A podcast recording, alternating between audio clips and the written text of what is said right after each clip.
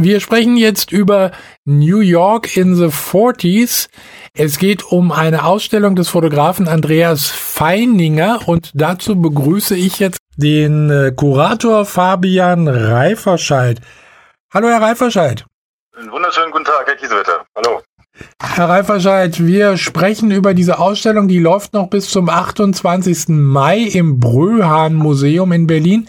Was gibt's zu sehen von Andreas Feininger?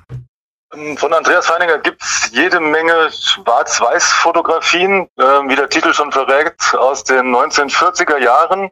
Wie der Titel auch verrät, ähm, handelt sich um Fotografien aus New York, seiner zu der Zeit immer noch neuen Heimat, nachdem er aus Europa ähm, ja, geflohen ist. Andreas Feininger, geboren übrigens 1906 und gestorben 1999, gilt ja als einer der einflussreichsten Fotografen des 20. Jahrhunderts.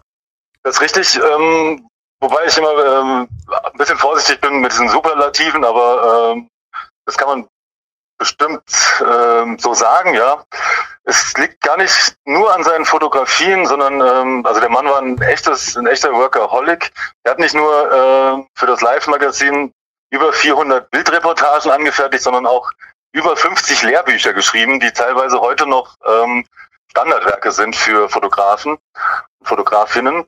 Ähm, insofern ist es eine sehr beeindruckende Biografie ähm, und wir haben so ein ja, im Grunde immer noch das Frühwerk, was wir mit New York zeigen. Und es ist sehr beeindruckend, nicht nur für New York-Fans, sondern ähm, auch auf mediengeschichtlicher Sicht, wie diese Stadt dann durch die Fotografien überhaupt auch nach Europa kommt, was für uns ja heute selbstverständlich ist. Ähm, so eine Skyline kann man heute mit dem Smartphone festhalten. Das ist damals ein Novum und ähm, das ist auch dem der technischen Versiertheit Feiningers zu verdanken, der zum ersten Mal schafft, diese Relationen der Architektur, die ja damals alle Maßstäbe äh, gesprengt hat, ähm, erstmals überhaupt ins Bild zu fassen. Also das ist schon sehr beeindruckend, ja. Immer noch heute. Ja, heute ist es äh, äh, doch ein bisschen anders. Also da wird überall das Handy drauf gehalten, aber das hat ja mit echter Fotografie nun wirklich nichts zu tun. Obwohl es Handys gibt, die ja auch äh, gute Fotos machen. So ist es jetzt nicht. Er hat ja über Jahrzehnte zum Beispiel die Skyline von Manhattan und diese Straßenschluchten, Wolkenkratzer, die Brücken und Hochbahnen äh, fotografiert. Wie ist denn der Unterschied eigentlich, wenn man das zu heute sieht? Ist natürlich immer auch schwer zu vergleichen. Wir müssen darauf achten, was, äh, was auch dazwischen passiert ist. Ähm, vor allem was die, das Medium der Fotografie, wir sprechen ja heute immer noch von, von dem neuen Medium, aber es ist ja im Grunde das, das, das alte neue Medium, kann man fast sagen. Und als Feininger damit anfängt, gehört das noch ähm, im Grunde so eine rein, äh, wird das noch als rein technische Disziplin gesehen. Ähm, das ist noch lange nicht im, im Kunst, äh, im Kunstsektor äh, etabliert. Und ja, im Unterschied zu heute ähm, muss ich das vorstellen, äh, New York war damals auch noch nicht New York, wie wir es kennen. Also es ist ja eine äh, nicht nur eine, eine äh, ökonomische äh, Metropole, sondern vor allem auch eine kulturelle.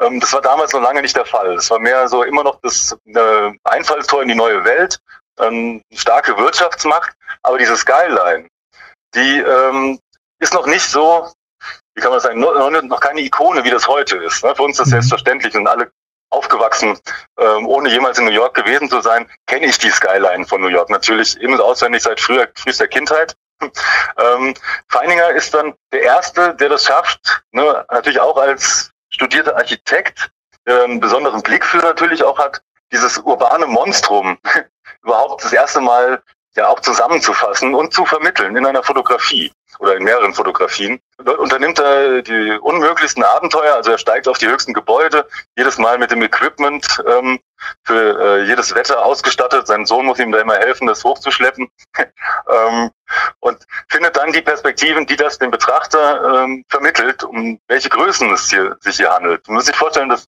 Empire State Building ähm, damals das größte Gebäude der Welt mit 381 Metern. Ähm, das hat alle Vorstellungen gesprengt der damaligen Zeit. Ähm, Henry Ford hat die Sorge geäußert öffentlich, dass ähm, der Bau des Empire State Buildings negative Auswirkungen auf die Erdrotation haben könnte. Okay. So gigantisch äh, war dieses Projekt aus damaliger Zeit. Ja. Und ähm, Feiningers Fotos, die äh, vermitteln das noch heute, nicht nur vom Empire State Building, auch äh, diese Brutalität dieser Stadt. Also teilweise sehen die Fotos wenn sie morgens geschossen wurden im Nebel, aus, äh, das sieht aus wie bei Herr der Ringe Mordor im Grunde. Yeah.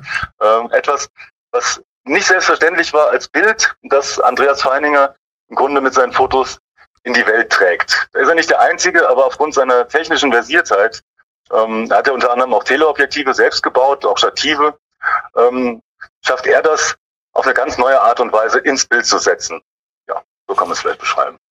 In der Ausstellung gibt es, äh, ich glaube, rund 90 Schwarz-Weiß-Fotografien zu sehen. Ja, es sind ein bisschen weniger. Ähm, die ganze Serie sind 90. Das ist eine mhm. geschlossene Serie, die wir aus dem Zeppelin-Museum in Friedrichshafen äh, geliehen haben. Wir zeigen ungefähr ähm, 70. Ja. Äh, mehr für mehr war nicht Platz, leider. Okay. Genau. Daran liegt es also, es liegt nicht an den Fotos, sondern am Platzmangel. Ja, genau. leider ja, leider ja. Für wen, für wen ist äh, diese Ausstellung geeignet? Also wer, wer, wer soll angesprochen werden, um sich diese Fotos anzugucken? Äh, natürlich auf den, auf den ersten Blick vor allem New York-Fans. Mhm. Also das ähm, erleben wir auch tatsächlich schon in der Ausstellung. Ähm, das ist unglaublich gut besucht und sind viele ähm, auch ältere äh, Herrschaften, die tatsächlich aus nostalgischen oder aus Nostalgikgründen sich das anschauen. Ja. Dazu kommen Fotografie-Experten, die, die noch die, die feine Körnung der äh, frühen selbst entwickelten Schwarz-Weiß-Fotos zu schätzen wissen. Aber ich denke, da, da würde ich kaum Grenzen setzen. Das ist äh, sehr beeindruckende Fotografie, ähm, auch heute noch. Und wenn man sich überlegt, ja, diesen großen Blick, den ich eben versucht habe anzudeuten, äh, wenn man den mit reinträgt ja. und auch ähm, was aus dieser Stadt geworden ist, dann ist diese Ausstellung für jeden was. Da würde ich, äh, würde ich gar nicht eingrenzen.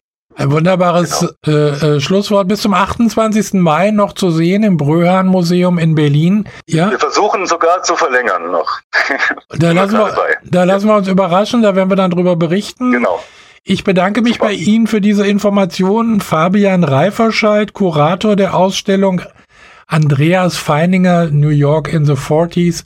Danke sehr und äh, bis zum nächsten Mal. Bitte gerne. Vielen Dank. Tschüss. Tschüss.